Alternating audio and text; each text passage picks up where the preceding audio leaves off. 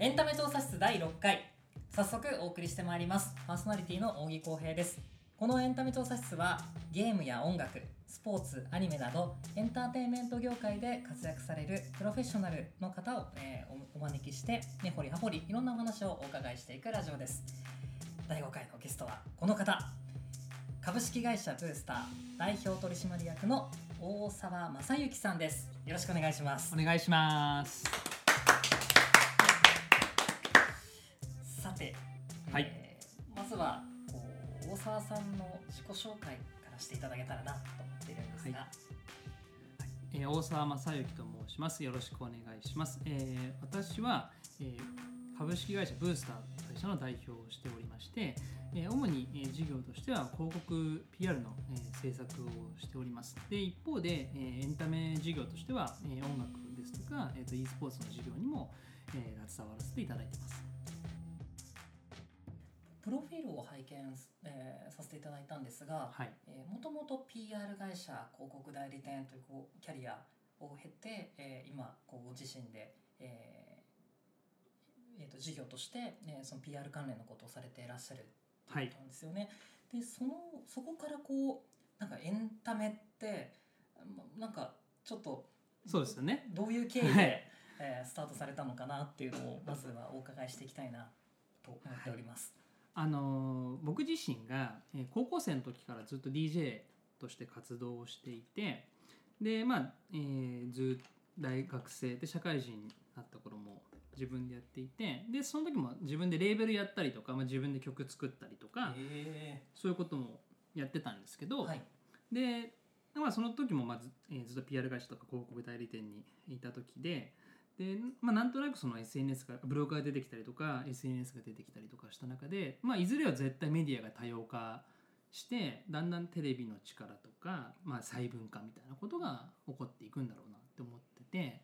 でその、まあ、細分化が起きていった時でもでも絶対コンテンツはなくならないしコンテンツを作る人もなくならないしコンテンツに出てくる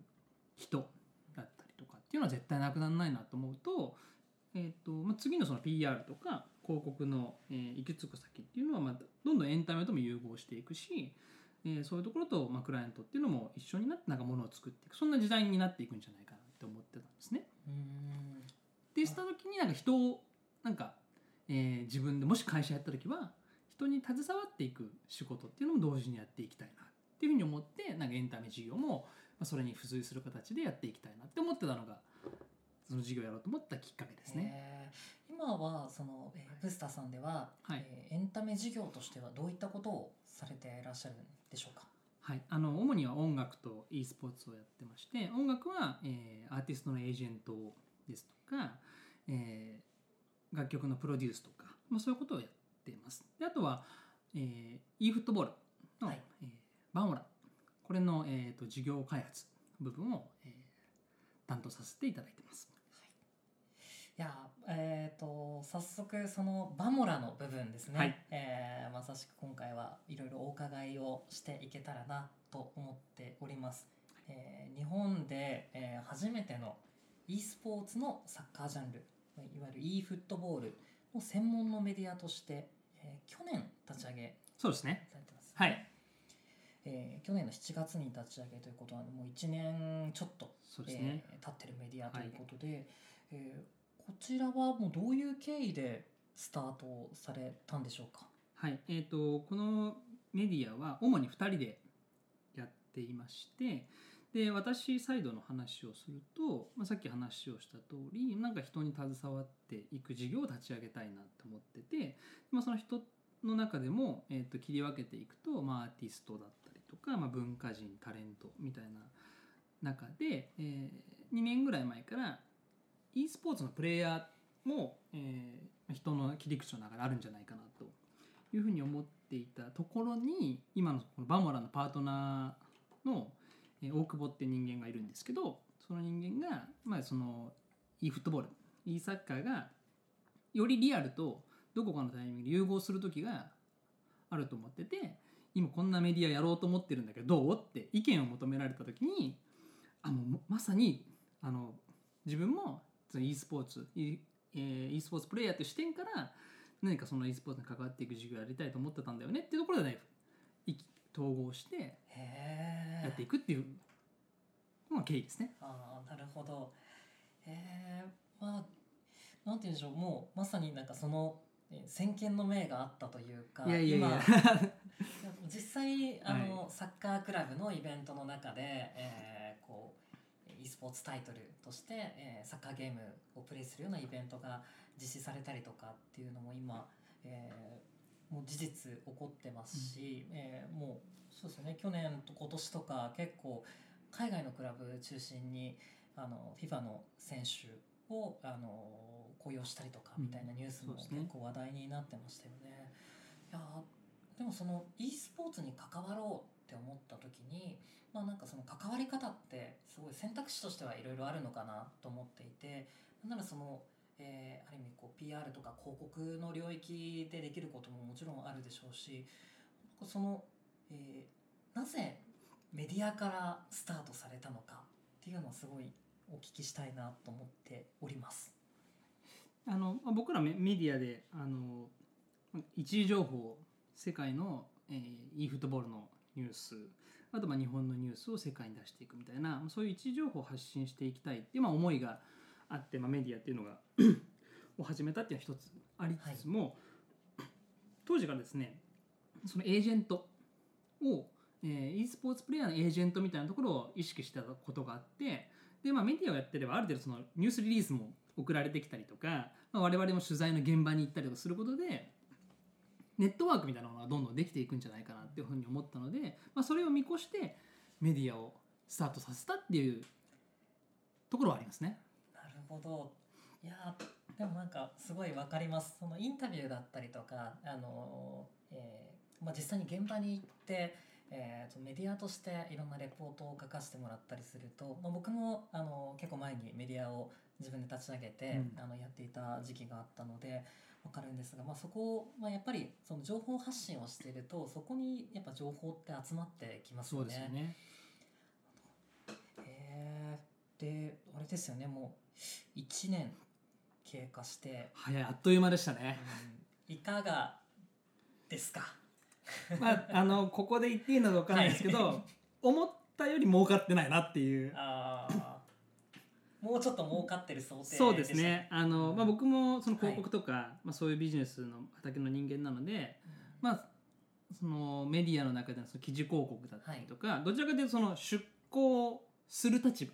え依頼する立場だったりするので、なんかこういうメディアだったらこういうクライアントが考えられるなみたいな想定はいくつかええ。えあった上での、えー運営だったんですけど、まあ、思った以上にそういう仕事が思ったよりなかったなっていうああなるほど、それはまだあれですかね。そのクライアントそのターゲットされとされてる企業さんのあのご理解とかがまだまだ、えー追いついていなかったりとかっていうことなんでしょうか？そこもあると思いますあとはやっぱり根本的にあの、まあ、企業はい。さんの方がどう e スポーツを、えー媒介にしてマーケティングコミュニケーションやっていけばいいかっていうところの理解がまだ追いついてない。もちろん可能性を感じるのは間違いないんですけどそこから先に行けてないっていうこともあって、まあ、そのエージェントっていうところを軸にしながらそこも同時に解決していきたいなって思ってるって感じですね今。う。ん。あなるほどなるほど、まあ、確かにそこの、えー、と付き合い方というか企業がどう e スポーツと関わっていくかっていうところはあの何かしらこうコーディネートなりプロデュースなりをあのクライアントと一緒になって考えていかないとなかなかそうですね難しいというかはてどこからやったものか、まあ結構あのご相談いただくようなお話とかも、まあ、そのえ会社の偉い人たちはこう e スポーツが話題になってるから「おいちょっとお前あのちょっと e スポーツでこうなんかやれよ」みたいなあるあるですね。話がこう、まあ、現場には降りてきて「はい。い、や何かやれ」って言われてもみたいななのでちょっと相談してみましたはいみたいなのがよくありますよね。そういうご相談はやっぱり増えてますね。そうですよね。かえーそのメディア、まあ、1年やってみて、はいまあそのえーまあ、事業としてはやっぱり、まあえー難しい部分もあるっていうことですが、まあ、こう1年間やってきてこうなんか印象に残っていることとか、えーこれ思い出としてなんかインパクトあったなみたいなことって？ありますでしょうか？やはりあの FIFA の e ワールドカップの現場ですね、あのもちろんその演出はい。も、まあ日本のやっぱ大会に比べるとお金もかけてますしあとなんて言うんでしょう。バックヤードのお話でいくとまだまだその、まあ、みんなとの距離が近い。うんそこがすごい印象に残りました。あで僕らはメディアなので、まあ、メディア席で、まあ、記事を書いたりとか情報を集めてパソコンをいじって時にふと横を見ると世界ナンバーワンのプレイヤーのエージェントがそこで普通に座ってたりとかえするようなまだまだそういう、うなんていうんですかねあの近い部分があるのであの、まあ、世界は広いですけどまだまだそういうなんていうんですかね e スポーツ、まあ、世界的に見てもまだまだ黎明期の部分があるんじゃないかなっていう世界の近さみたいなのがまあ感じましたね。うーん。E ワールドカップはえっ、と何年のえっ、とパリでやったやつにえっと、今年ロンドロンですね。はい。いやもうあ僕は配信だけで見てましたけどいやなんかソファーがこう並んでるそうですよねそうそうそこです。で、その、はいうもうさらにその後ろにメディアの席は。えーあったんですけど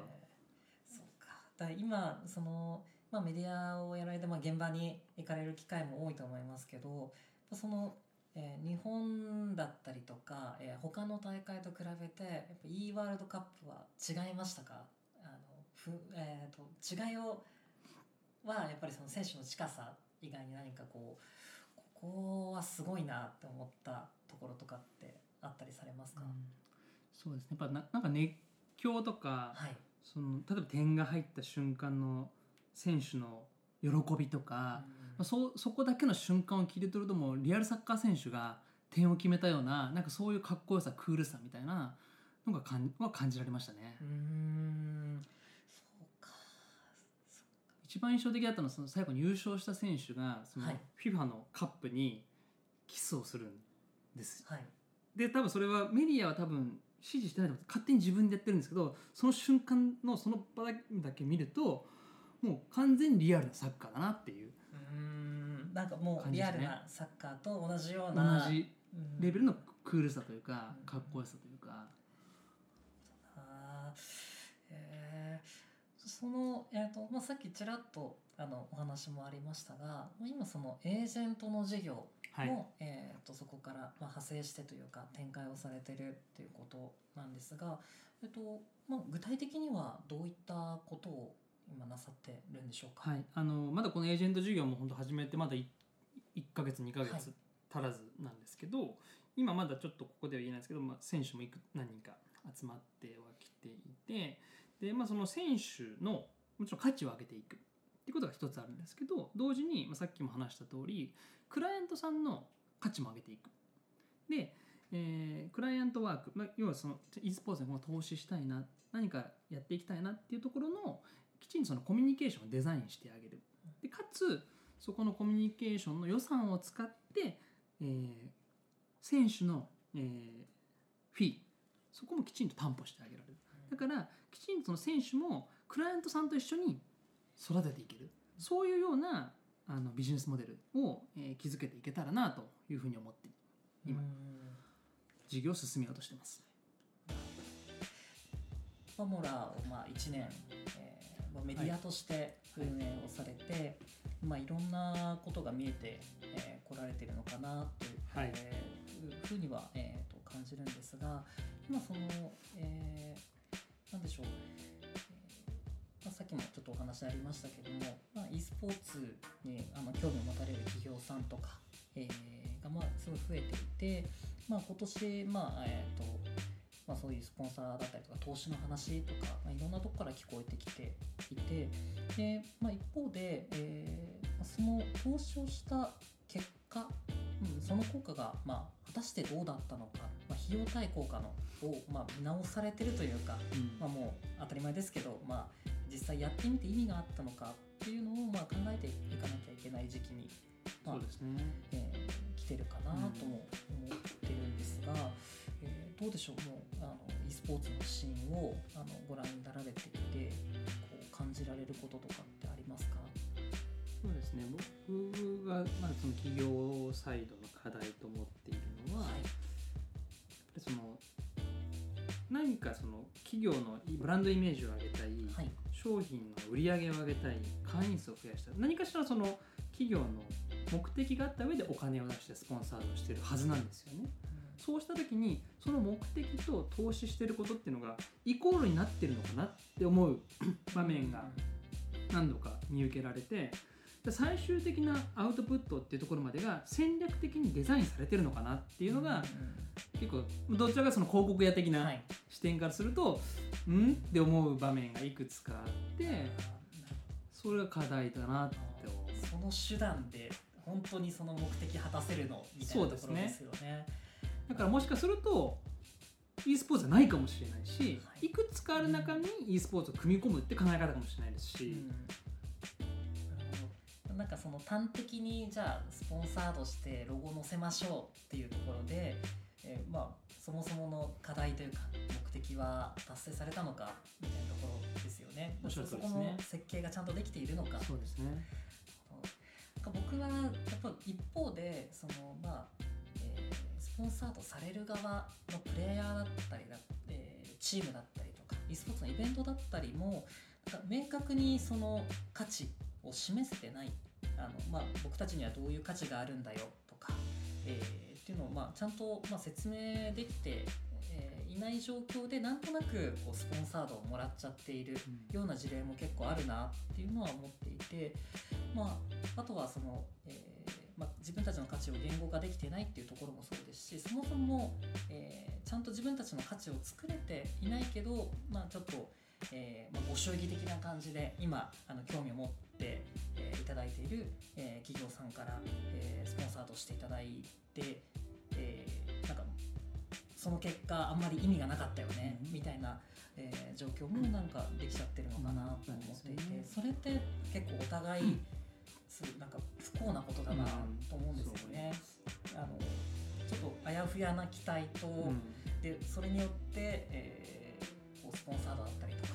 えー何かこうお仕事が発生して期待外れだったねうん。って、えーいうのは、まあ、そのスポンサードする、えー企業さん側もそうですしがっかりされて帰っちゃわれるね。その僕ら側というか、うん。そうそうプレイヤーだったりとかそのイベンター側としても、うんうんうん。まあ、結構不幸な、ことだと思うんですよね。まあこの辺のその解決だったりとか、えーそこの、まあえーとデザインをするっていう人がやっぱ必要かなとは思っていてなんかあの先ほどちょっとお話伺ったその、はい。えー、バモラさんのそのエージェント事業の部分で結構そのあたりもいろいろ考えてらっしゃるっ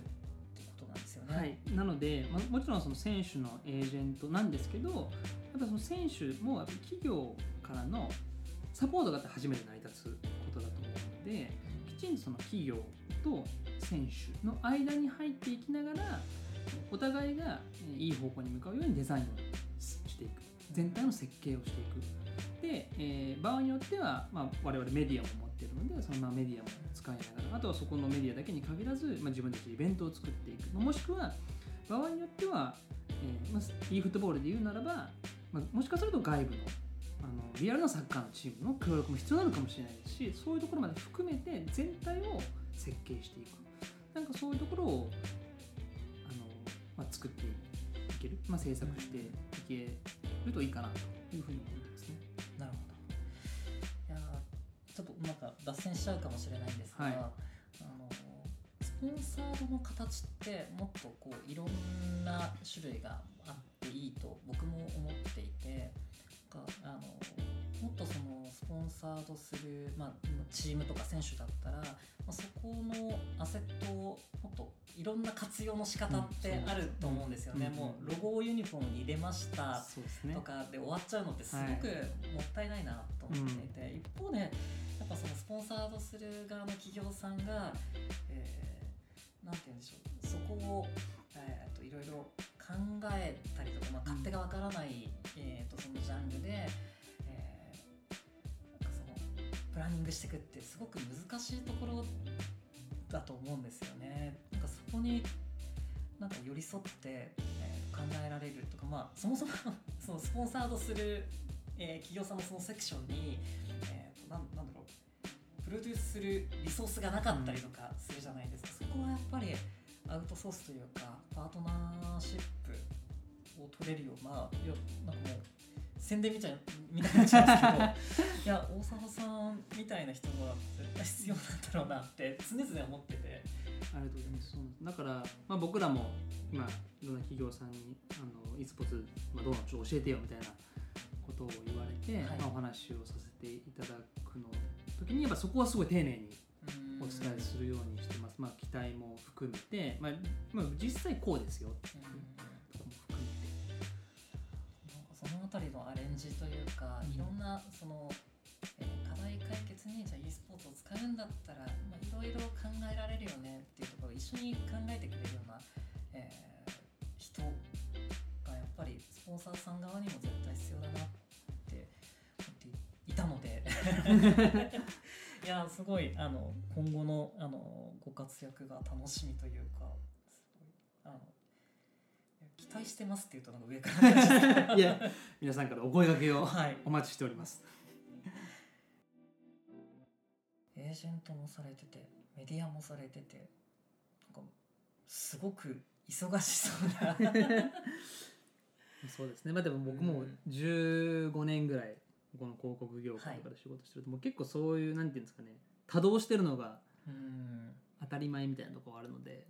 いやーすごい、まあ、ハードワーカーなイメージは。そうですね。まあワーカーホリックですね。いやー一方でなんかそのタフネスもなんかなんでしょう。あんまりお話ししたこともない。あのこの間ご挨拶させていただいたばかりですけどいやこの人タフだろうなっていうでもそういうコントロールみたいなのは、まあ、思考もそうですしそういうのは特にあと独立してからははい。なんか気にかけるようにしてますうねー。ん。えーなんかそのお仕事を、えー、とされる上で、えー、とそうか。もう独立されたら、まあ、よく、まあ、僕もフリーランス仲間とかと話してるとやっぱりなんでしょう自分のマネジメントというかコントロールっていうのが、まあ、セルフコントロール。制約がないうん。分、自分でコントロールしなきゃいけないっていうの結構難しいところではありますよね。なんかその大沢さんがこうお仕事される上でなんかこだわってらっしゃることとか、えーまあ、これは絶対に外さないぞっていうのがなんか大切にされてるようなことってありますでしょうか？それでもやっぱりフィジカルとメンタルのコントロール、うん。あなんか運動とかされそうですね。あのジムとサウナ。はい出ました、でサウナ。あージム。まあはいジムは分かります、なんかあの結構ビジネスパーソンでもあのジム通いされてる方ってやっぱ体が資本ですから、えージムに通われてる方っていうのはよくお話は伺いますけどサウナ。はい。サウナはえっ、とどういうことなんでしょうか サウナは今あのーまあ、ちょっとブームにえなってると思うんですけどなんかこの僕もなんとなく流行ってるなみたいなのは頭で分かっていつつーも、はい。まあ、ただの暑い部屋でしょみたいなのを半年ぐらい前まで思ってて。いや全く僕今そのイメージです。ですよね。でもそれが僕あのある人に今仕事してるのパートナーに連れてってもらったら僕のサウナの師匠なんですけど、はい。そこそこでの師匠。はい結構師弟関係もあってですね。それで結構開眼して。おおそこから目覚めちゃいましたね。なるほど。サウナの、えー、と良さというか、えーなぜサウナが今流行ってるのか、うん、サウナの良さはどこなのかってあなんかどう思われていますか？まあ、さっきも話した通り、結構一回行くと、まあ、そのフィジカルも,、はい。もうメンタルも一発で、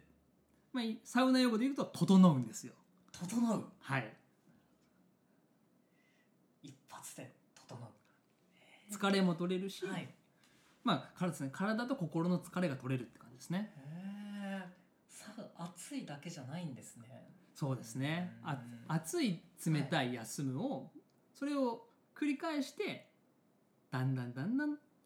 整っていく。もう一もう一度いいですか？暑いあ暑いなんかサウナに入って、はい。水風呂に入ってはい。休む、暑いサウナ冷たい水風呂休む。えー、あそうそのあのいわゆるあの蒸し暑いサウナいわゆるサウナの空間だけじゃなくてその後のこう水風呂だったりとか休憩するみたいなところもセットっていうことそうです。ね。そこまで含めて僕はサウナって認識してます。なるほど。整ういやこればっかりはいやまだまだわからないですそうやねってみないとわからないんですね。僕もそこを誘われてはい。騙されたと思ってい行ってみようよみたいなことを言っはい。て、それを教えてもらって体系立てられてあこういうことなんだってうん。理解できたっていう感じですね。なんかそのフィジカルが整うっていうのは、まあ、イメージとしてはまあ分かるというか、うん。やっぱりもう汗もかきますし、うん。まあ、そこであの体調というかこう体身体的な影響があるっていうのは分かりますけどそのメンタルとかその思考が整うとかみたいな話を結構こうサウナ好きの友人とかはしてるんですけどその考えもその行為の中でこうまとまってくるっていうことなんですか？そうですね。僕はそこ2つあると思ってて、はい。一つはやっぱりあのスマホとかはい。そういうの全部しまうじゃないですか。はい、でも全部すっぱだかの状態で、うん。特に一人で行ったら、はい。もう自分と対話するしかない。のでうん。それで思考を整理していく。っていうのが一つあって、でもう一つはさっきその熱い冷たいって言いましたけど、はそれって交感神経と副交感神経が動いているので、脳に酸素がいく状態なんですよね。うん。って言われてて、はい。そうするとそのそれがうわっと血流が良くなって酸素が入って頭がクリアになるんですよ。あもうサイエンスとしてあそういう状態はい。に体がなるからこそ、あーそうです。思考も整うと。思考も整う。はあなるほどな。いやなんか大丈夫ですか？サウナの話サウナそうですね。熱があるというか。サウナはエンタメですからね。サウナもエンタメ。なるほど、うん、深深いのかえー、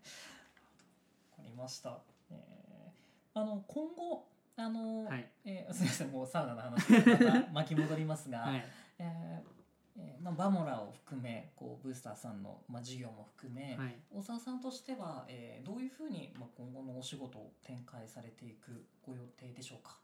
そうですね。あのまあうちの会社その広告はい PR の事業でいくと、まあえーまあメンバーも増やしていきながら、まあまあ、少ししてもまあ仕事をどんどん大きくしていきたいなというふうなことをまあお当たり前ですけど思っているのが一つあるのと、はい。あとはまあ先ほど話したようなその新規事業の部分ですねエージェント、まあ、そのエンタメ関連の事業をどんどんどんどんその通常のそのクライアントバックの広告とかとのシナジーをもっともっと生み出していけるようにしたいなと思ってます。で中でいうそのえバンボラもその一つだったりしますので、まあ、メディアとしても、えー、e スポーツプレイヤーのエージェントとしてもそこをどんどん大きくして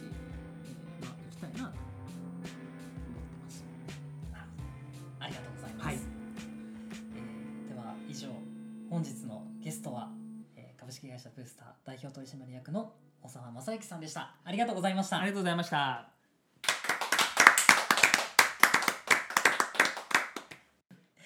エンタメ調査室第6回いかがでしたでしょうか？今回はえー株式会社ブースター代表取締役そして e スポーツメディアバモラの、えー事業プロデュースをされている大沢正幸さんにご出演いただきました